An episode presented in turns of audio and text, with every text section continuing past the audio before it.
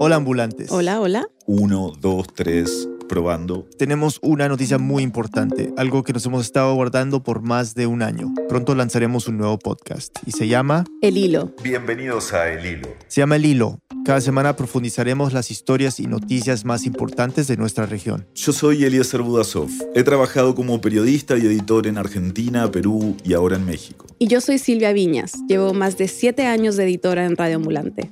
Y cada viernes, Silvia y Eliezer van a hablar con periodistas, expertos y los protagonistas de las noticias. Pero El Hilo no es un podcast de entrevistas, ni una conversación frente al micrófono. Le hemos puesto todo lo que hemos aprendido en Radio Ambulante para contar las noticias de manera dinámica y única. Ya pronto les contaremos más. Por ahora, visiten elhilo.audio y suscríbanse para recibir todas las novedades. Repito, elhilo.audio. Esta historia contiene descripciones fuertes y puede no ser apta para menores. Bienvenidos a Radio Ambulante desde NPR. Soy Daniel Alarcón.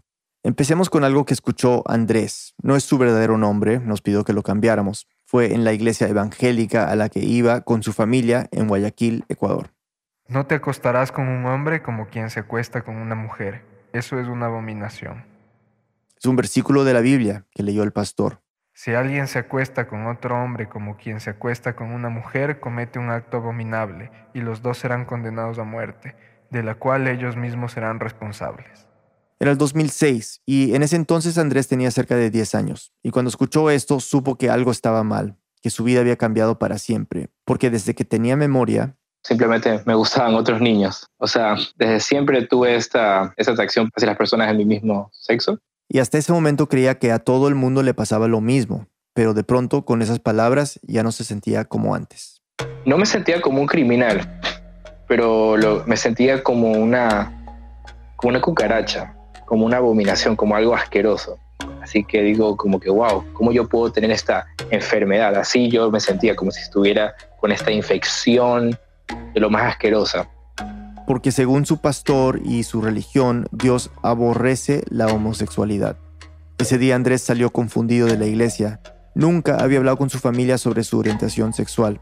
Y ahora, con esto que escuchó del pastor, mucho menos podía contarles. Y ahí fue que me entró el miedo. Y ahí me entró bastante ansiedad. Porque él amaba a Dios, pero según su pastor, Dios lo odiaba a él por su pecado. Las palabras de ese día lo marcaron. Y totalmente me transformé ya no era el chico súper extrovertido y amigable y relajoso. Me deprimí bastante y tanto así que empecé a tener problemas con otros amigos y todo porque yo era muy amargado y muy antisocial y muy peleón. Sus papás se dieron cuenta del cambio pero no sabían qué le pasaba exactamente. Durante dos años lo llevaron donde algunos psicólogos para que lo ayudaran, pero fue imposible. Andrés seguía mal, amargado, deprimido, y ellos seguían sin entender por qué. Al final optaron por llevarlo a que hablara con una consejera de la iglesia a la que iban. Ella fue la que me dijo, yo sé que algo tú no quieres contarme, pero algo que tú quieres decir. Lisette Arevalo y David Trujillo, productores de Rambulante, investigaron esta historia. Lisette nos cuenta. Era el 2008 y Andrés tenía 12 años cuando fue a ver a esa consejera de su iglesia. Sintió de inmediato que ella podía leerle la mente, que sabía que él tenía un secreto. Entonces, después de que ella le insistió mucho, Andrés terminó confesándole que es gay. Rompí a llorar y en vez de consolarme, y me dijo, tú no quieres quemarte en el infierno por siempre, ¿no? Tú conoces el fuego, ¿no? ¿Verdad? ¿Lo has sentido alguna vez en tu piel? Y me empezó a meter bastante miedo. Pero le dijo, la única forma en que tú puedes salir de la homosexualidad es contándole a tus padres para que ellos te ayuden a, que venzas esta, este demonio de la homosexualidad. Andrés salió muy impactado de esa sesión. Pensó mucho en cómo sería la mejor forma de hablar con sus papás. Para él no era fácil confesarles algo que creía era horrible, pero se sentía tan angustiado y desesperado que decidió hacerlo. Un par de semanas después empezó con su mamá, que era con la que tenía más confianza. La llamaremos Lucía para también proteger su identidad.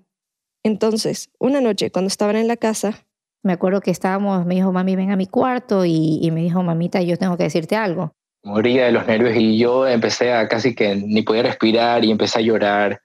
Ay, pero es que en serio no, o sea, es algo que no, no me vas a mirar de la misma forma si te lo cuento.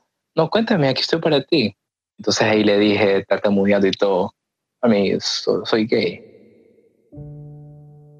yo me quedé fría y, lo único que hice fue abrazarlo y le dije, sabes qué, mijito, tranquilo, eh, tú vas a salir de esto. Y nos fuimos al suelo a llorar. O sea, los dos éramos en el piso llorando. Lucía lloraba porque su hijo sufría, pero también por lo que significaba dentro de su iglesia evangélica. No me imaginé jamás, en mi hogar casi perfecto, tener algo así que se salía de los esquemas. Y yo pensaba que yo era súper cristiana y que yo amaba a todo el mundo y que yo era casi un poquito perfecta.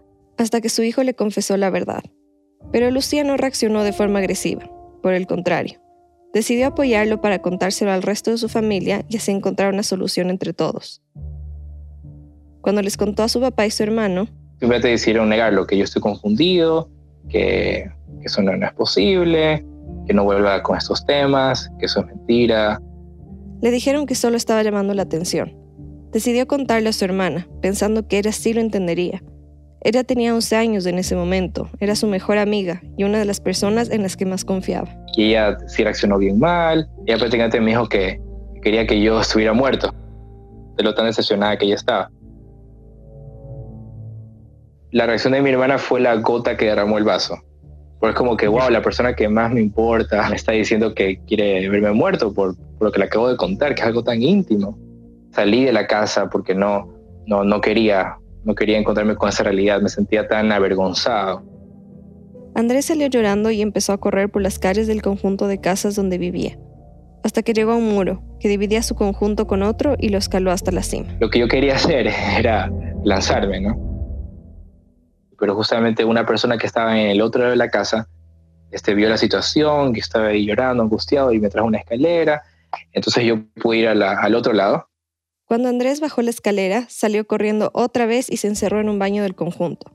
Sus papás salieron a buscarlo, hablaron con los guardias y lo encontraron. Y me sentí súper avergonzado cuando estaban mis dos padres ahí viendo lo que yo había hecho. Fue, sí, fue terrible. Después de eso, los días siguientes fueron de un silencio inmenso, no, no, me hablaba con nadie. La familia no volvió a tocar el tema. Prefirieron ignorarlo y dejar que Andrés se le pasara. Pero Lucía no podía dejar de pensar en eso. Estaba muy preocupada por su hijo. Era una, una experiencia realmente nueva porque yo no sabía ni qué hacer, no sabía cómo manejar esta situación. Y para el padre el, el hijo estaba loco, o sea, estaba confundido y loco, ¿no? Lucía volvió a buscar ayuda en su iglesia evangélica. Se reunió con los consejeros y el pastor, les contó todo lo que había pasado y les pidió que ayudaran a su hijo a salir de la depresión, pero sobre todo a que dejara de ser gay. Entonces... Me recomendaron que vaya a Camino de Salida. Hola, buenas noches. Damos un cordial saludo a cada uno de ustedes que nos acompaña esta noche. Camino de Salida, una organización evangélica que tenía su propio programa de radio y se presentaban así. Nosotros somos Camino de Salida, ministerio cristiano dedicado a servir a Dios a través de servir a las personas que tienen problemas con atracciones hacia el mismo sexo. Con servir se refieren a supuestamente lograr que las personas homosexuales dejen de ser. Esto es conocido como terapias de conversión de la homosexualidad. Es una práctica que comenzó a finales del siglo XIX y aunque ha tenido muchas variaciones, sigue vigente en muchas partes. Pero específicamente, Camino de Salida surgió en Ecuador en 1995 fue fundada por Betty Van Engen y Timothy Broach, dos misioneros evangélicos estadounidenses que vivían en Ecuador. Broach había pasado por una de estas terapias de conversión en Estados Unidos, así que decidió aplicarlo en Ecuador. El segundo paso de camino de salida fue afiliarse formalmente a Exodus América Latina, una dependencia de algo más grande que se llamaba Exodus International. Y lo que vamos a explicar acá es importante. Exodus International es una organización evangélica que se creó al final de los años 70 en Estados Unidos. Su misión era clara, convertir a las personas homosexuales en heterosexuales. Creían que Dios sí podía lograr ese cambio, y con esto en mente se empezaron a expandir por el mundo. Exodus International llegó a tener más de 250 ministerios en diferentes países, con diferentes nombres, como Camino de Salida, el lugar que le recomendaron a Lucía. Entonces yo busqué en internet hasta que di con el lugar, pregunté los horarios. Me dijo que sí, vamos a salir de esto, que no te preocupes. Y yo realmente quería salir, así que yo accedí y fui. Y fui con, con la esperanza de seguir los pasos de Dios y convertirme en heterosexual. El siguiente sábado, Andrés, con 12 años, fue con su mamá a la sede de Camino de Salida en Guayaquil. El lugar era en, este, en un, edificio bien viejo. Tenías que subir, creo que era hasta el séptimo piso. Entraron a una oficina, donde lo recibieron unos consejeros de la organización. Me dijeron que, tranquila, que él iba a salir de esto de aquí, que no me preocupara, que Dios es un Dios de milagros y, que se puede salir la homosexualidad. Y uno de ellos dijo, yo soy uno de los ejemplos, yo salí de la homosexualidad, así que tranquila hermana, porque él va a salir de esto. Yo sentí que, que llegué al lugar perfecto, al lugar indicado. O sea, yo dije, gracias Dios porque llegué al lugar donde mi hijo tiene que estar. Después de explicarle a Lucía de qué se trataba Camino de Salida y de que podía confiar plenamente en su labor, le pidieron que saliera de la oficina para conversar a solas con Andrés. Ahí, a Andrés le mostraron videos de testimonios de personas a las que supuestamente habían curado. Eran algo como esto, que tienen en su página web. Somos miles de hombres y mujeres alrededor del mundo que hemos vencido la homosexualidad, que hemos tomado nuevas decisiones, que hemos abandonado ese estilo de vida que solo nos perjudicó. Luego le pidieron que le sacara copias a un libro de Exodus International del que Andrés ya ni se acuerda el nombre. Lo que sí recuerda es que esa sería la guía del proceso que iba a empezar Ahí explicaban el origen de la homosexualidad según la Biblia, y además describía unas 15 áreas que supuestamente están afectadas y hacen que alguien sea homosexual. Por ejemplo, la relación con la familia, la relación con Dios, la relación con las personas de su mismo sexo. Cada capítulo de ese libro decía cómo reparar estas supuestas áreas afectadas y, al final, había otro libro con cuestionarios para repasar lo que se aprendía. Era como un libro de colegio. La idea era que Andrés trabajaría de la mano de un consejero de camino de salida, y debían reunirse todos los sábados para hablar del proceso, de los avances, de las tareas que tenía que hacer la siguiente semana y de cómo estaba involucrando a sus padres. También le decían que tenía que leer la Biblia todos los días. Andrés estaba muy emocionado. Yo dije, claro, yo sé que yo voy a salir, así como soy muy aplicado para mis tareas y siempre ah, consigo lo que yo me propongo, lo mismo voy a hacer con esto. Entonces yo empecé muy animado, la verdad. Leía la Biblia bastante, la terminé leyendo dos veces incluso, y todos los versículos que ellos me ponían, yo los repetía cada mañana. Su mamá lo llevaba todos los sábados a las sesiones con su consejero. Cuando salía, siempre hacíamos una como una retroalimentación de lo que él recibía allí y salía contento. Le contaba a su mamá sobre cómo debía comportarse para ser heterosexual. Por ejemplo, me decía un día, mami, ya me dijeron que tengo, mira, tengo que pararme de esta forma, tengo que ponerme perfumes bien fuertes. o sea, le, le daban instrucciones. Además de las reuniones con el consejero, Andrés debía ir una o dos veces al mes a terapias colectivas con las otras personas que estaban recibiendo el tratamiento.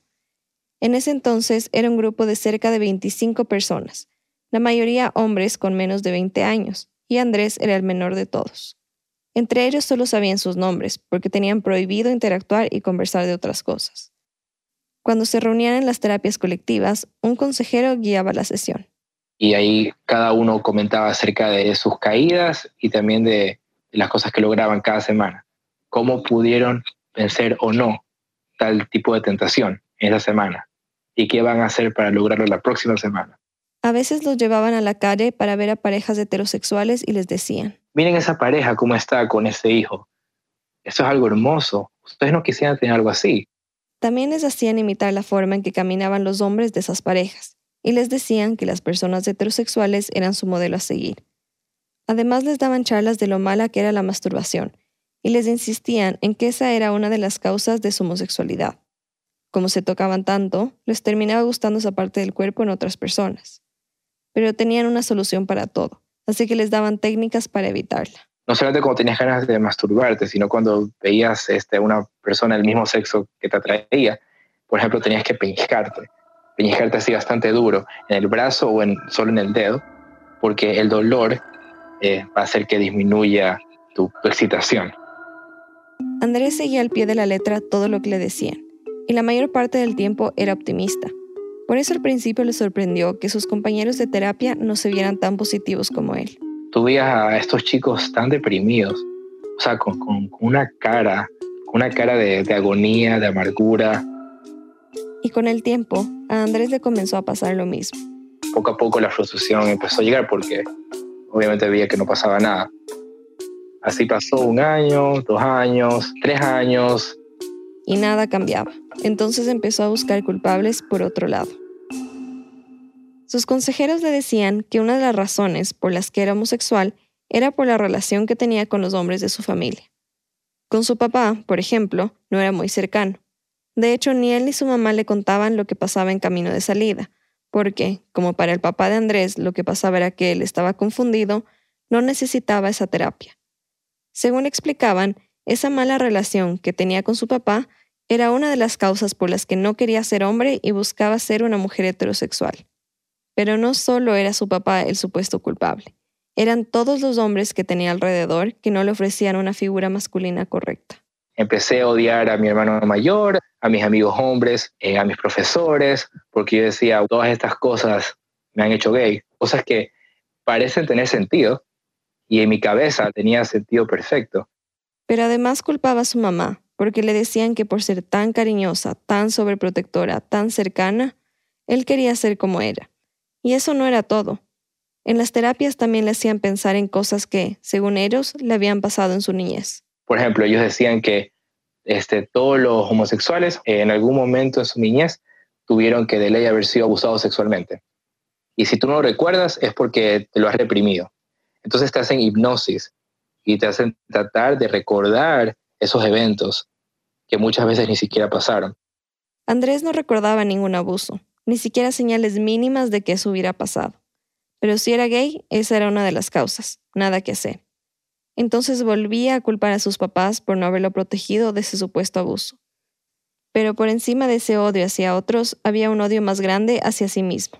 ¿Cómo yo puedo haber sido tan tonto en haber decidido rechazar la identidad que Dios tenía establecida para mí desde el momento de la creación? La culpa me empezó a comer. Intentaba corregirse con pellizcos, como le habían dicho en camino de salida se empezó a desesperar porque no le funcionaba. Entonces... Comenzaba a coger este, tijeras, por ejemplo, en el colegio. Llevaba una chompa, incluso cuando no hacía frío. Entonces yo a veces iba al baño y me empezaba eh, a hacer pequeños este, cortes en el brazo. Y eso me hacía sentir bien porque decía, esto es lo que una basura como tú merece, me decía a mí mismo. En ese momento Andrés tenía 15 años y ya llevaba tres en camino de salida. Mientras otros chicos de su edad iban a clases de arte o practicaban algún deporte, él iba todos los sábados a terapia de deshomosexualización. Pero claro, nadie lo sabía, solo su familia, los pastores y consejeros de su iglesia. Era agotador porque no veía los resultados que esperaba. Pero si un día no quería ir, Lucía, su mamá, lo convencía de que fuera prometiéndole discos de música. Él aceptaba más por obligación que otra cosa.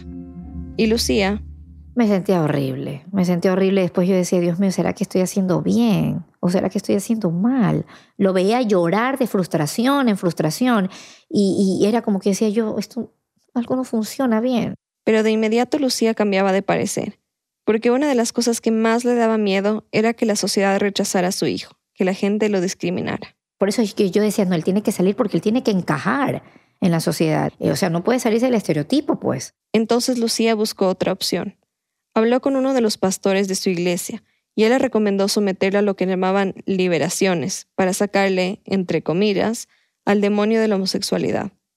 En otras palabras, un exorcismo. Lucía estuvo de acuerdo. Le contó a Andrés y él también aceptó. Fue a su iglesia y ahí había más personas a las que les iban a hacer las liberaciones. Pasaban uno por uno. Cuando fue el turno de Andrés, lo sentaron en una silla, lo rodearon y leían versículos de la Biblia para expulsar los supuestos demonios. Duraban entre dos y cinco horas, y aunque para algunos parecía estar funcionando, para Andrés no. Obviamente en mi caso, yo me dije, ¿cómo así yo no grité como las otras personas o salté o me volví así loco? ¿Será que realmente no puedo expulsar el demonio? En total le hicieron tres, y aunque nunca sintió que de verdad expulsara un demonio, tuvo momentos en los que creía que podía estar cambiando. Pero como siempre, al poco tiempo, volvía a sentirse igual. Seguía con terapia en su iglesia, yendo a camino de salida todos los sábados y nada. Decidió ir a un retiro de jóvenes organizado por su iglesia. Iba a estar lejos de su casa, del colegio, de internet, y todo lo que pudiera hacerle sentir atracción por otros hombres. No fue muy distinto a lo de siempre, pero lo que sí fue diferente fue que al final del retiro, uno de los líderes de la iglesia le dijo, Dios me ha dicho que al final de esta semana te van a empezar a gustar las mujeres, máximo a las 12 de la noche, pero de esta semana no pasa, tú vas a sentir un cambio. Había pasado tres años en terapia y finalmente Dios le había hablado a través de este líder. Se había tardado más de lo que esperaba, pero todo su esfuerzo había valido la pena. Andrés regresó feliz de ese retiro. Estaba esperanzado de que todo iba a cambiar, y el domingo de esa semana se quedó despierto hasta las 12 de la noche para experimentar el cambio. Nunca había sentido tanta esperanza por algo. Sorpresivamente fue así. O sea, en el sentido de que quizás era tanto mi, mis ganas de que me gusten las mujeres, y yo comencé a pensar en chicos y como que me sentí súper fuerte y dije, no, ya no me atraen, estoy pensando en chicas y me siento feliz con la idea y todo eso. Pero al día siguiente, o sorpresa, volvió a empezar la atracción. Y eso fue un shock bastante grande. Esa experiencia fue para mí lo peor, entonces yo le reclamé a Dios. Yo, yo sí, yo hasta le grité. Dije, Dios, ¿cómo es posible? ¿Soy acaso un chiste para ti? ¿Cómo es posible que todo está funcionando, pero a la, final me siguen gustando los chicos? ¿Es acaso que yo no tengo solución? ¿Cómo es posible que otras personas lo han logrado y yo sigo estancado aquí? Tiempo después, Andrés estaba en la cocina de su casa con su mamá y su hermana. Ellas hablaban de varias cosas, y él estaba en silencio, retraído. Entonces empezaron a preguntarle si estaba bien.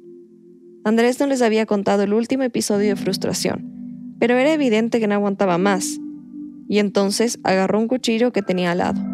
Y empecé a cortarme y quise meter el, cuchillo en, mi garganta. Entonces yo exploté. Yo saqué todo lo que tenía adentro, que yo he luchado tanto, pero no consigo nada. Fue como a una reacción catártica. O sea, obviamente no lo hice, pero traté de hacerlo. Pero vino mi mamá y me cogió la mano y fue horrible. Mi hermana llorando. Fue una situación terrible, pero no pasó nada más. Se dijeron lo mismo de siempre, que todo iba a cambiar, que con la ayuda de Dios Andrés iba a poder salir de la homosexualidad y que seguramente lo estaba retando para ver si era un buen cristiano. Al final se calmaron y terminaron, de nuevo, enterrando el tema. Lucía buscó otra vez ayuda en la iglesia.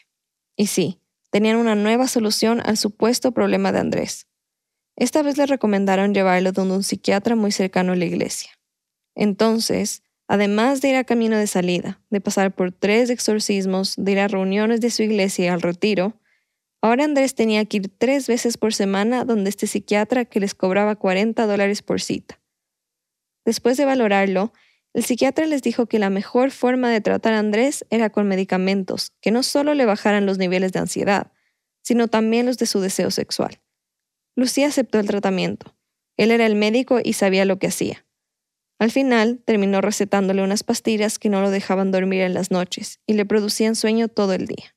Entonces mi hijo, mami, me dice, mami, yo no tengo emociones, no puedo reír, no puedo llorar, esto me siento como un ser inerte. Era un médico que lo que estaba haciendo era dopar a mi hijo para que mi hijo trate de olvidarse de ese tema de la homosexualidad durmiéndose.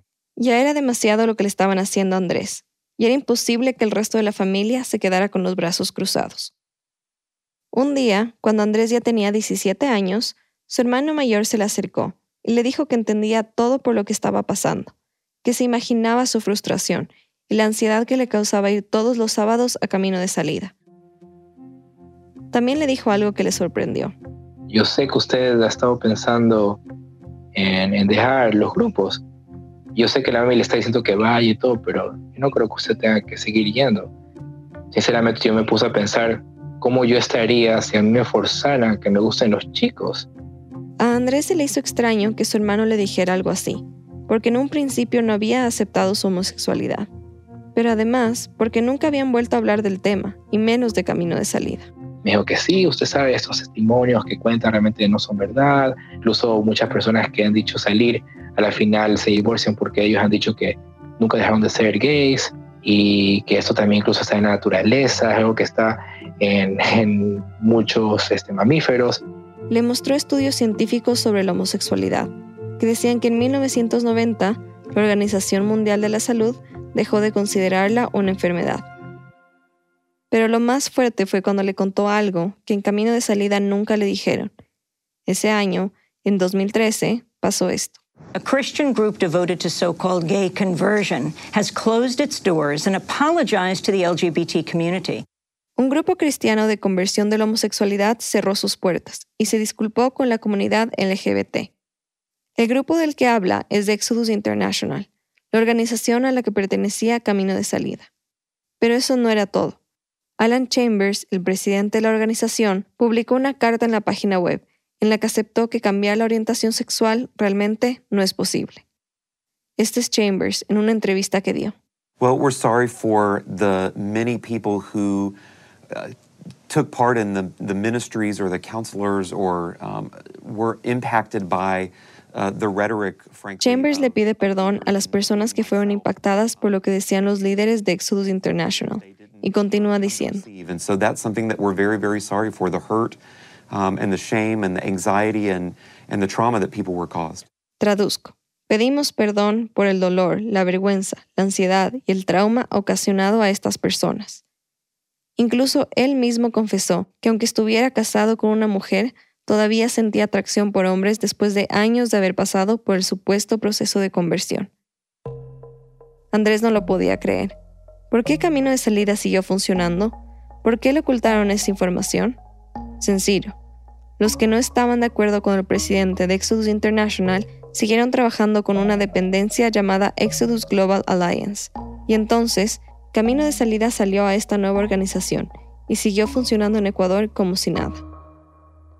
Aunque toda la información que le dio el hermano Andrés era clara, él se resistió un poco al principio. No era fácil sacarse de la cabeza todo lo que le habían metido durante cinco años. Fueron varias conversaciones privadas que tuvo con su hermano. Cada noche, él se acercaba y le decía que no debía sentirse como una mala persona, que nadie tenía la culpa de que fuera gay, y mucho menos de él. No era algo horrible como lo habían hecho creer, simplemente había que aceptarlo y ya. Andrés sentía algo de alivio por lo que le decía a su hermano, pero al mismo tiempo sentía miedo de decepcionar a su mamá, así que su hermano le prometió que él se encargaría de hablar con ella, y así fue. Mi hijo mayor, que había sido totalmente homofóbico toda su vida, viendo sufrir al hermano, viéndome llorar a mí de no saber qué hacer, él había estado en, una, en un tiempo de investigación científica sobre estos casos de homosexualidad y me dijo, mami, mi ñaño es homosexual y hay que aceptarlo y hay que entenderlo, ver cómo está sufriendo. Mami, yo recién ahorita entiendo a mi hermano. Si hasta en, hasta en la naturaleza existe el homosexualismo, mami. Eso es algo que está allí. A Lucía esto le dejó pensando en lo que estaban haciendo y decidió llevar a Andrés a una psiquiatra diferente, una que se guiara por la ciencia y no por la religión. Finalmente fui donde ella y mejor acepte a su hijo como es. Le quitó millones de pastillas y lo dejó solamente con una para la ansiedad y otra para que pueda dormir en las noches. Le explicó que la homosexualidad no era algo que se pudiera cambiar. Punto. Con esto que le estaba diciendo la psiquiatra y lo que le había dicho su hijo mayor, un día Lucía se acercó a Andrés y le dijo, quiero que sepas que yo te acepto como eres. Y quítate ya esa, esa carga que tienes encima. No tienes que hacer nada para salir de lo que tú eres, mijito. Se puso a llorar, me, se puso feliz, casi que me carga al cielo. Me dice, mami, no puedo creer lo que me estás diciendo. No sabes el alivio que siento. Mami, te amo, te amo. Realmente tú me has mostrado amor. Finalmente, después de cinco años, decidieron dejar de ir a camino de salida, a la iglesia y cambiar de psiquiatra. En ese momento Andrés tenía 17 años, y al fin, después de años de tortura psicológica, comenzaba a sentir algo de paz. Como sabemos, su mamá y su hermano lo apoyaron. Su hermana, aunque al principio había sido muy cruel, también terminó aceptándolo. Su papá, en cambio, nunca lo aceptó. Siempre le dijo que la Biblia condenaba la homosexualidad y que estaba arruinando su vida. Era a principios del 2014, y sin avisarle a nadie, Andrés subió este post a Facebook. Feliz de dejar las máscaras a un lado. Feliz de finalmente ser yo mismo y dejar de fingir ser en que no soy. Feliz de ser gay. Sé que por algo estoy aquí y sé que por algo soy como soy. No estoy aquí para complacer a los demás, sino para vivir mi vida genuinamente, haciendo lo que me gusta y siempre dando lo mejor de mí. Gracias a las personas que quitaron la venda de mis ojos, que me ayudaron a dejar de odiarme, gracias por ver más allá de las apariencias. Ustedes saben quiénes son y sepan que los amo. Andrés no esperaba nada con ese post. Solo quería quitarse de encima ese peso, contar lo que durante tantos años llevaba reprimiendo. Y se sorprendió con tantas respuestas de apoyo de sus compañeros de colegio. Sin embargo, ese post también tuvo un efecto directo en su familia. Yo ya no tenía una buena relación con el papá. El papá se puso como loco por esa publicación que hizo el hijo y, comenzó a escribir también en Facebook diciendo que no, que Dios, eh, que él va a seguir adelante confiando en Dios. Bueno, se armó un lío allí. Entonces se volvió todo más feo. Después de eso, Lucía y su esposo se divorciaron y desde ese momento Andrés no tiene contacto con su papá. Pero no todo fue tan negativo. Sus amigos y algunos miembros de su familia comenzaron a mandarle mensajes de apoyo, a felicitarlo por ser tan valiente. Él dijo que llegó hasta pensar en denunciar a Camino de Salida, a su iglesia y al psiquiatra, por todos los traumas que le causaron, y convocar una marcha en Guayaquil contra estos tratamientos. Pero después de pensarlo bien, decidió no hacerlo. Yo me di cuenta que yo, al menos en ese tiempo, no iba a ser capaz de lidiar con ellos diciéndome y mirándome decepcionados, como que, wow, Ahora eres todo lo contrario, como que tú fallaste en vez de persistir, te rendiste y ahora eres gay, ahora estás con el lado del, diablo. O sea, se, no, nunca me sentí con las fuerzas de, de enfrentar a estas personas que me vieron en el camino de salir de la homosexualidad. Tampoco estaba obligado a hacerlo. Entonces prefirió simplemente bloquear a estas personas en sus redes sociales y no volver a tener contacto con ellas. La relación de Andrés y su mamá se fortaleció comenzaron a ir juntos a marchas por los derechos del LGBTI y llevaban carteles que decían cosas como, el amor no discrimina, sin igualdad no hay libertad, mi hijo es gay y lo amo como es. Él realmente me enseñó lo que era amar. A través de él yo aprendí lo que realmente significa amar a alguien que es diferente a ti. Contactamos a Camino de Salida para escuchar su versión de todo esto. Hicimos varias llamadas y enviamos correos electrónicos, pero no nos respondieron. Buscamos la dirección de sus sucursales en Ecuador, pero no aparecen en ningún lado. Como sabíamos que Betty Van Engen es una de las fundadoras de Camino de Salida, decidimos llamarla a su trabajo, una emisora evangélica en Quito. Ella sí nos contestó, pero antes de aceptarnos la entrevista, me pidió que nos reuniéramos. En esa reunión me dijo que sabía que habíamos contactado a más gente de Camino de Salida y que quería saber por qué. Cuando le expliqué que íbamos a contar la historia de Andrés y que queríamos saber la posición de su organización al respecto, me dijo que ellos no daban entrevistas en las que pusieran a debatir su punto de vista con otro, que no necesitan probarle nada a nadie, que si alguien va a las terapias y no le gusta, ya es problema de ellos. Pero también me dijo que creen que los homosexuales no nacen, sino que se hacen a raíz de perversiones, de abusos, de promiscuidad, y que ellos sí consideran que la homosexualidad es algo que se puede cambiar.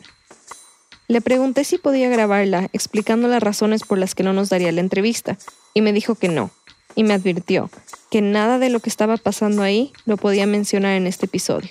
Le dije que eso era imposible, porque sería mentir.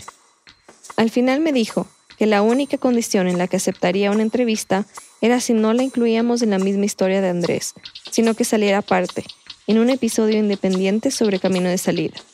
Nosotros no accedimos, claro, y por eso su voz no está en esta historia.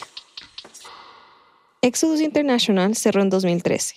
Entonces la nueva organización que está a cargo ahora, Exodus Global Alliance, a la que pertenece Camino de Salida, cambió un poco el discurso de lo que hacen. Para ellos, la homosexualidad ya no es una enfermedad, pero sí es una herida emocional que se puede curar. Todavía siguen ofreciendo sus servicios en diferentes partes del mundo. No sabemos cuántas personas exactamente han pasado por estos tratamientos. Cuando Lisette y David llamaron a Exodus América Latina para preguntar, les dijeron que no dan entrevistas ni pueden dar datos. Pero como Exodus ha funcionado por más de 40 años, seguramente la cifra es miles de personas. Pero esto es solo una parte de lo que tienen que pasar muchas personas LGBTI en Ecuador. Hay varios lugares clandestinos en ese país que utilizan métodos mucho más violentos. En Ecuador, precisamente, descubren centros clandestinos que con torturas aseguraban curar la homosexualidad. Están siendo secuestrados por sus propias familias y son llevados a la fuerza a clínicas. Los colectivos homosexuales denuncian torturas y abusos sexuales dentro de esas clínicas. Bueno, se les dice clínicas o clínicas de deshomosexualización, pero no se parecen a las clínicas que quizás se están imaginando. Después de la pausa, David Trujillo nos contará qué pasa en algunos de estos lugares. Ya volvemos. Este podcast y el siguiente mensaje son patrocinados por Squarespace, el creador de sitios web fácil de usar y hecho por diseñadores reconocidos internacionalmente. Squarespace tiene todo lo que necesitas para lanzar un sitio web elegante y moderno. Y con el servicio de soporte de 24 horas 7 días a la semana, tus clientes nunca tendrán problemas usando tu sitio web. Visita ya squarespace.com/npr para obtener una prueba gratuita de 14 días. Y cuando estés listo para lanzar tu página, Usa el código NPR para ahorrarte 10% en la compra de tu primer sitio web o dominio. Estos días hay tantas cosas para ver que jamás te va a alcanzar el tiempo. Es por eso que existe Pop Culture Happy Hour desde NPR. Dos veces por semana buscan entre todas las tonterías que hay, comparten sus reacciones y te dan un resumen de lo que sí vale la pena. Escucha Pop Culture Happy Hour todos los miércoles y jueves. Estás escuchando este podcast de NPR porque quieres estar informado, porque quieres aprender algo, ¿cierto? Bueno, ¿qué tal si necesitas un pequeño descanso? Para eso querrás oír Wait, Wait, Don't Tell Me, el quiz de noticias de NPR. Es el show que deja que tu cerebro reptiliano se divierta por una vez en la vida. En todo caso, puedes volver a ser serio más tarde. Wait, Wait, Don't Tell Me, desde NPR. Escúchalo todos los viernes. Estamos de vuelta en Reambulante, soy Daniel Alarcón. Sigamos con un poco de contexto. Ecuador despenalizó la homosexualidad en 1997, hace poco más de 20 años. Antes de esto, la ley establecía que a los hombres homosexuales se les podía dar entre 4 y 8 años de cárcel. Y bueno, aunque eso dejó de ser así y fue un gran avance para el país, la nueva sentencia seguía teniendo un lenguaje discriminatorio. Decía, por ejemplo, que la medicina veía la homosexualidad como, y aquí cito, una disfunción o hiperfunción del sistema endocrino y que esto determina la conducta anormal. Y esto es significativo porque recordemos que desde 1990 la Organización Mundial de la Salud dejó de considerar la homosexualidad como una enfermedad, pero la ley ecuatoriana parecía no reconocerlo. Nuestro productor David Trujillo nos sigue contando. Para entender este cambio legal en Ecuador y las consecuencias que trajo, hablamos con él. Soy Jorge Medranda, soy activista LGBTI desde hace al menos 25 años. Jorge tenía 32 años cuando se despenalizó la homosexualidad y recuerda que... Desde el 27 de noviembre de 1997 dejamos de ser delincuentes para pasar a ser enfermos. Entonces, claro, como éramos enfermos, a los enfermitos no hay como perseguirles, pero en cambio hay que curarles. Y esto para muchos sitios como Camino de Salida o algunas iglesias era suficiente para seguir ofreciendo curas. Ahí lo que proponían eran terapias psicológicas, mucha oración y ayuda de Dios. Eso por lo que pasó Andrés. Pero si eso no era suficiente, también había clínicas de deshomosexualización o con tratamientos de reconversión de la orientación sexual que estaban dentro de las clínicas de eh, tratamiento de personas que viven con alguna adicción a sustancias psicotrópicas y estupefacientes. O sea que en ciertas clínicas de rehabilitación de adicciones, algunas de iglesias evangélicas, otras no, también ofrecían tratamientos muy obsoletos que se aplicaban contra la homosexualidad. La Fundación Causana, donde trabaja Jorge, ha recibido varias denuncias sobre estos centros y él ha conocido a varias personas que han pasado por ahí. Y lo que nos dijo fue que encontró un patrón claro. Lo primero que hacen estas clínicas con las personas que llegan es aislarlas por completo durante meses. Porque se supone que el contacto con la familia y el medio es lo que le hace recaer. Según Jorge, este aislamiento debilita mentalmente a estas personas y así es más fácil manipularlas con lo que sigue después, los maltratos físicos. Hacia las mujeres especialmente violaciones correctivas. Así, tú eres lesbiana porque no has conocido un hombre, entonces ahora vas a conocer varios, para que te acostumbres a lo que es un hombre. A las mujeres también las obligan a maquillarse o a vestirse todo el día solamente con baby dolls, para que supuestamente aprendan a ser mujeres. A los hombres lo que hacen es mojarles y ponerles electrochoques de los testículos cada vez que ellos suponen que está pensando en un hombre o que le hagan ver alguna imagen que pudiera erotizarle. Y con eso supuestamente disminuyen su deseo sexual hacia otros hombres. Pero además de esto, las torturas hacia mujeres y hombres incluyen golpes, baños con agua helada y encierros de varias horas en cuartos sin luz ni ventilación. Jorge dice que en muchos casos las víctimas son menores de edad y son los familiares los que las envían a estos centros, Uno de los métodos más comunes para llevar a las personas a la clínica de homosexualización es eh, darles alguna droga, alguna sustancia para que se duerman y secuestrarles y llevarles a la clínica. Entonces, quien hace ese trabajo es la familia. Esta historia se repite una y otra vez en los casi 60 casos, la mayoría de mujeres lesbianas, que ha registrado Causana desde el año 2000. La mayoría no fueron denunciados a las autoridades, y si lo hacían terminaban archivando los casos por falta de pruebas o simplemente porque no les daban la importancia necesaria. Y hay que tener en cuenta que estos 60 casos son solo los que ha registrado una de las tantas organizaciones que velan por los derechos LGBTI en Ecuador. Lamentablemente no existe un estudio oficial, por lo que es difícil saber exactamente cuántas personas han pasado por esto. Uno de los casos que encontramos es el de esta persona. Me llamo Andrea Alejandro Freire, nací acá en Guayaquil. Andrea Alejandro tiene 31 años, se identifica como queer, es decir, una persona que no se identifica con un género específico. Yo no tengo problema con los pronombres, no sé, me gusta igual pronombre neutro, femenino o masculino. Nos vamos a referir a ella en femenino. Desde que era pequeña le atraían las mujeres, Nunca se lo dijo a nadie, sobre todo porque su mamá era muy evangélica y la homosexualidad no entraba dentro de lo que su Dios consideraba como bueno. Y con su papá no tenía muy buena relación, casi ni hablaban. Pero un día en 2003, cuando tenía 14 años, Andrea Alejandro estaba discutiendo con su mamá porque la estaba obligando a ir a la iglesia y a solo escuchar música cristiana. Solo recuerdo la sensación de yo estar muy enojada y decirle así como que me gustaban las mujeres. Y primero ella ignoró esa situación. Se hizo como, como la loca para no tener que responderme. Y ahí terminó la discusión. Pero en los días siguientes, Andrea Alejandro empezó a notar que su mamá estaba pendiente de todo lo que ella hacía. Quién la llamaba, qué decía en sus conversaciones, qué veía en televisión. También notó que las inyecciones que antes le aplicaba para tratar el asma ahora eran más frecuentes pero no le dio mucha importancia a eso. Hasta que progresivamente Andrea Alejandro le empezó a crecer barba. La voz se le hizo más grave y se estaba haciendo más musculosa. La mamá aterrada la llevó a un médico y ahí Andrea Alejandro se enteró de lo que había pasado. Ella había hablado con el consejero de la iglesia y entonces él le había dicho como que lo que yo necesitaba era como que recibir hormonas femeninas y entonces ella como comenzó a inyectarme progesterona. Progesterona, una hormona relacionada al ciclo menstrual. Esto, según le dijo el consejero, haría que a Andrea Alejandro le gustaran los hombres y se volviera una mujer de verdad. Pero con el tiempo las hormonas surtieron el efecto opuesto a lo que su mamá buscaba. Como su cuerpo tenía tanta progesterona, para equilibrar el desbalance empezó a producir más testosterona. El médico regañó a la mamá y le dijo que no podía administrar hormonas sin acompañamiento médico. Andrea Alejandro le dio mucha rabia a esto, como si su propia mamá la hubiera enfermado. En todo caso, le dieron un nuevo tratamiento para estabilizar su organismo, y ella pensaba que era lo último que iba a hacer su mamá.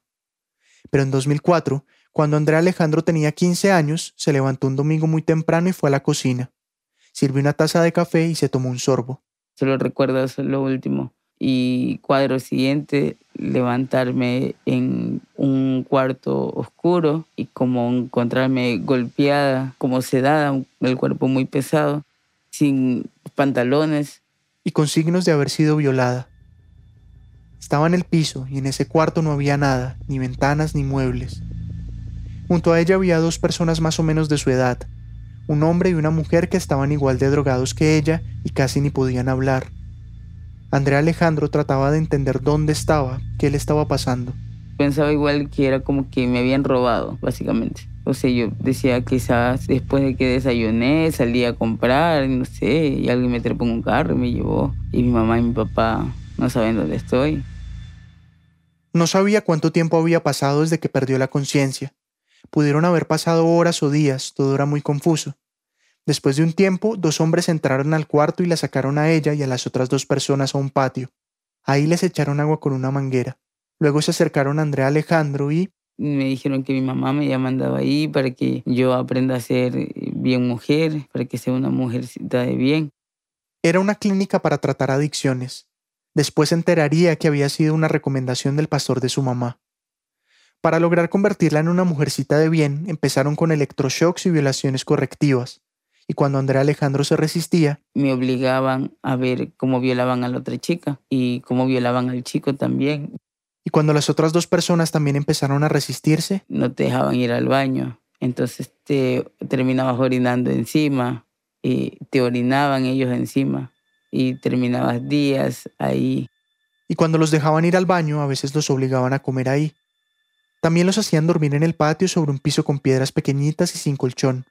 Los golpeaban hasta dejarlos con los ojos hinchados. Era un constante maltrato físico y psicológico. O sea, ya habían días en que ya no me podía parar porque el día anterior, o sea, ya había recibido descargas, me habían golpeado, había tenido que ver como cosas que no quería ver.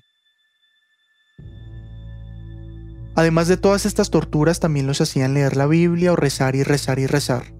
Ella recuerda que a veces iba un pastor evangélico.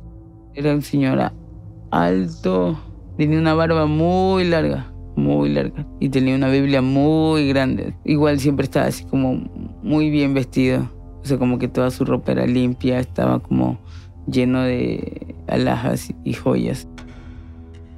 Este hombre les hablaba por horas. Él nos decía sodomitas y nos leía siempre como que los versículos donde se condena la homosexualidad y estas prácticas estaban penadas con la muerte, pero que nosotros ahora estábamos viviendo en un tiempo de gracia porque Jesucristo había venido a morir por nosotros también y que por eso teníamos como que esa oportunidad de arrepentirnos.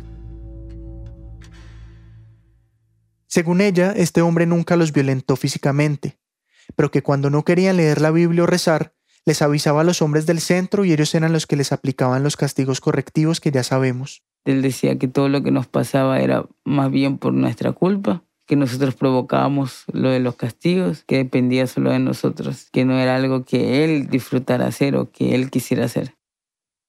Andrea Alejandro pasó varios días en ese lugar.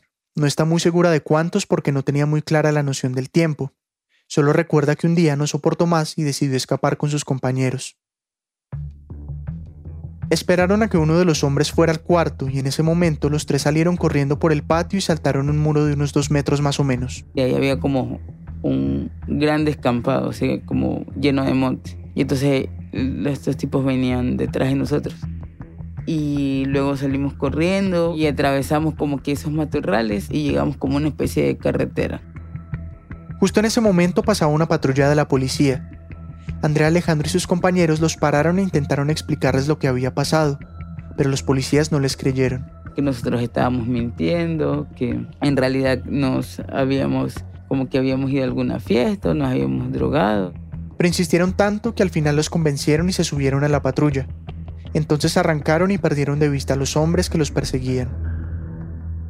Cuando los policías les preguntaron a dónde los podían llevar, Ninguno de los tres quería volver a su casa, porque de ahí los habían mandado a este lugar. Pero eran menores de edad, entonces no había muchas opciones. Y así fue. A cada uno se lo llevaron en una patrulla y esa fue la última vez que Andrea Alejandro supo de sus compañeros. Cuando llegó a su casa, su mamá la recibió muy sorprendida porque los golpes eran evidentes. Y cuando los policías se fueron... Ella se echó a llorar. Yo le digo a mi mamá que como que todo eso, lo que me había pasado por su culpa pero no le dije, nunca le conté qué había pasado. No quería recordarlo y aunque a su mamá tampoco le dijeron qué le iban a hacer en este lugar, era obvio el daño que le causaron. La mamá llena de remordimiento y de vergüenza decidió decirle al resto de la familia que Andrea Alejandro se había ido de viaje por un tiempo y que estaba golpeada porque la habían robado. Nunca les contó la verdad, y para Andrea Alejandro fue lo mejor. No quería hablar sobre lo que pasó, no quería contarle a nadie, nada, solo estaba muy enojado la ira me ayudaba como a bloquear. A bloquear todos los recuerdos de lo que tuvo que pasar. Y tomó varias decisiones por supervivencia. Comenzó a ir a la iglesia, se alejó de sus amigos y si escuchaba música que no fuera cristiana lo hacía a escondidas. Todas esas cosas las hacía porque tenía miedo de que ella vuelva a decidir mandarme a la clínica. Y no es que le hubieran dejado de gustar las mujeres, simplemente aprendió a tener una doble vida. Por un lado le decía a su mamá que había cambiado, que ya no era lesbiana, pero por otro seguía saliendo con chicas y haciendo lo que le gustaba fuera de la iglesia. Andrea Alejandro decidió no denunciar su caso a las autoridades, porque significaba también denunciar a su mamá por secuestro y eso era un problema para ella. Porque yo sentía que mi mamá era la última pieza de todo eso, que iba a recaer la pena o la condena sobre el menor de los, de los engranajes. Porque todo hace parte de un sistema más grande que involucra iglesias, pastores, directores de estos centros, funcionarios públicos, y ni Andrea Alejandro ni su mamá sabían quiénes eran los verdaderos culpables, los dueños de la clínica, ni una investigación de las autoridades tampoco aseguraba que se hiciera justicia. No contarle a nadie lo que pasó le ayudó a enterrar un recuerdo que le hacía muchísimo daño, pero esto solo le sirvió por unos ocho años. Un día del 2012, cuando ya tenía 23 años, estaba viendo un programa religioso de televisión con su mamá cuando salió este hombre. Existen fundaciones que a través de un proceso, de un servicio, de terapia, o más bien de un tratamiento, es que pueden ayudar. Esto no es de la noche a la mañana ni con sonar el dedo. Esto es un, es un, un tratamiento que puede durar hasta dos o tres años para que un hombre o una mujer que se ha desviado sexualmente vuelva a encontrar su identidad la primera reacción fue como corporalmente como de escalofríos. No entendía por qué este hombre le generaba eso, pero luego... Ya como que haciendo el esfuerzo de pensarlo y pensarlo, lo asocié. No le dijo nada a su mamá, pero ese hombre grande, blanco, de barba larga y voz gruesa, era el pastor de la clínica en la que estuvo. El mismo que le decía sodomita, que la amenazaba con condenarse en el infierno, que la culpaba por las torturas a las que la sometían. Ahí supo de quién se trataba. Su nombre es Arturo Norero, y efectivamente es un pastor evangélico que se ha convertido en promotor de las terapias de deshomosexualización. Entonces decidimos contactarlo.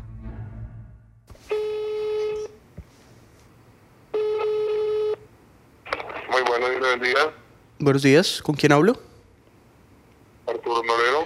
Arturo, ¿cómo está? Habla con David Trujillo, yo soy periodista de Radio Ambulante. ¿Cómo está? Le dijimos directamente para qué lo llamábamos. En este momento estoy haciendo un reportaje sobre eh, terapia de deshomosexualización y he hablado con algunas personas y me dicen que usted ofrece este servicio. La verdad pensamos que nos iba a cortar la llamada porque este tema ha causado mucha polémica incluso fuera de Ecuador, pero para nuestra sorpresa nos dijo que nos recibiría en su iglesia evangélica en Quito. Cuando llegamos nos topamos con un edificio de tres pisos, en el segundo hay un salón grande donde hacen las ceremonias religiosas. Hay muchas sillas blancas para que la gente se siente, pero en ese momento no había nadie. Al fondo hay una especie de altillo desde donde predica el pastor. Las paredes están llenas de estrellas de David, que son las de seis puntas, y también de frases bíblicas. Norero nos invitó a subir al siguiente piso, a su despacho, un lugar lleno de libros e imágenes religiosas y un escritorio grande de madera en el medio. Ahí nos dio la entrevista. Mi nombre es Arturo Norero, soy guayaquileño eh, tengo varias funciones. Una de ellas es pastor de la iglesia Casa de Oración de un amigo aquí en Quito, Ecuador. También soy hombre de negocios y me encanta servir y ayudar a la gente en lo que se pueda. Empezamos preguntándole qué decía la Biblia sobre la homosexualidad. Bueno, la Biblia sí condena el pecado de la homosexualidad, del lesbianismo, igual que al ladrón, igual que al chismoso, igual que al mentiroso, al orgulloso, al prepotente. En fin, el pecado es pecado. Pero Norero nos dijo que Dios condena al pecado y no al pecador. Por ende, el adúltero, el ladrón, homosexual, travesti, depravado, violador, por supuesto que en Jesucristo tiene una esperanza y un nuevo estilo de vida. O sea, que una persona homosexual puede dejar de serlo. Le preguntamos cómo él, como pastor, logra esto. ¿Qué le dice a una persona homosexual? Primero, que él mismo se dé cuenta qué pasó, en qué momento hubo esa confusión. Todo empieza con una confusión y después en una sociedad o en una familia viene la aceptación. Y esa aceptación, según él, no significa que la homosexualidad sea buena. Después de que la persona reconoce el momento en que se confundió, Norero le dice, así como en camino de salida, que ocupe la mente en algo porque, según él, es desde la mente ociosa donde viene el pecado. Entre sus consejos está sacar el computador del cuarto para no tener la tentación de masturbarse con pornografía. No explicó mucho más en qué consiste su terapia de deshomosexualización, pero lo que sí nos dejó claro es que los menores de edad vienen con sus padres y que, aquí cito, esos son los más fáciles. El problema es ya cuando son mayores porque están bien enraizados con su práctica. Además dijo que es un proceso que dura toda la vida, que solo con un par de sesiones las personas no se hacen heterosexuales. Es más, dijo que como muchos no logran tener una atracción por personas del sexo opuesto, deciden no casarse y optan por la castidad. Cuando le preguntamos por qué, respondió que cada quien es libre de escoger lo que quiere. A veces yo quiero que otros vivan la clase de vida que yo quiero que ellos vivan y no aceptar y respetar que cada uno decide la vida que ellos escojan vivir. Entonces Lisette le preguntó, ¿y qué pasa si es que, escoge, es que la vida que ellos escogen es ser homosexual? Está en su libertad. ¿Quién soy yo para decirle no? Yo sí puedo decirle no cuando quieren adoptar leyes, leyes nacionales en contra de la Sagrada Escritura. También tengo mi posición, pues también tengo que hablar y decir lo que yo creo. Con adoptar leyes nacionales se refiere al activismo que hay para que se garanticen derechos igualitarios en Ecuador, como la legislación del matrimonio entre personas del mismo sexo, por ejemplo. Pero esto, según Norero, va en contra de la ley de Dios, la única correcta para él. Por eso dice que no se callará nunca frente a este tema. Luego pasamos a hablar sobre el caso de Andrea Alejandro, sin decirle su nombre. Le dijimos que esta persona nos contó que él iba a este centro de rehabilitación y que aunque nunca la violentó directamente, sabía de las torturas que hacían en este lugar. Esta fue su respuesta. Yo siempre, con la bendición de Dios, hay personas que me conocen. Me han invitado a centros en Guayaquil, aquí en Quito, en Manta. Y yo voy a predicar la palabra de Dios y a darles una palabra de, de esperanza. Ahora, que yo sabía que había abuso con las personas, desconozco yo de, qué centro primero estamos hablando. Y yo quiero decir algo y enfáticamente, yo apoyo al pecador, pero no soy alcahuete del pecado. Al pecado hay que, hay que confesárselo al Señor y hay que renunciar de eso. ¿Qué opina de estos castigos físicos y de estas torturas de las que hablan estas personas? Eso es salvajismo, eso va en contra de... O sea, ¿cómo yo te voy a ayudar a golpe? O sea, eso es inaudito, eso es una torpeza.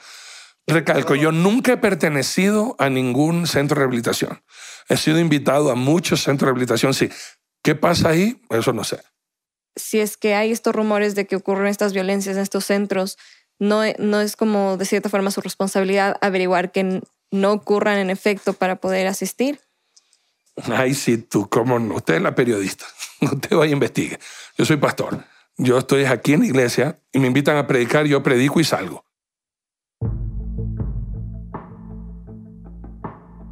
Andrea Alejandro no es la primera víctima de estos casos que toma la decisión de no denunciar.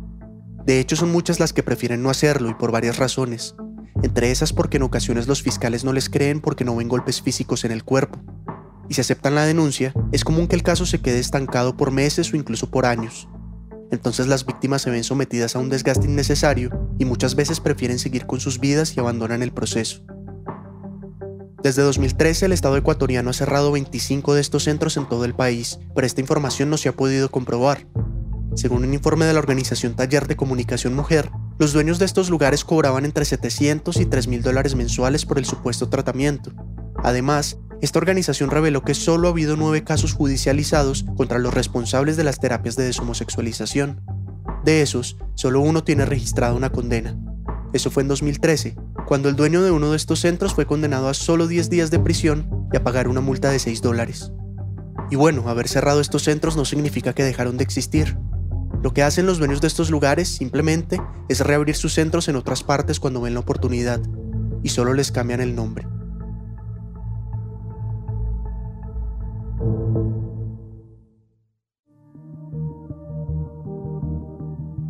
Andrés, uno de los protagonistas de esta historia, vive fuera de Ecuador. Sigue teniendo una muy buena relación con su mamá, Lucía, y sus hermanos. Es activista por los derechos LGBTI.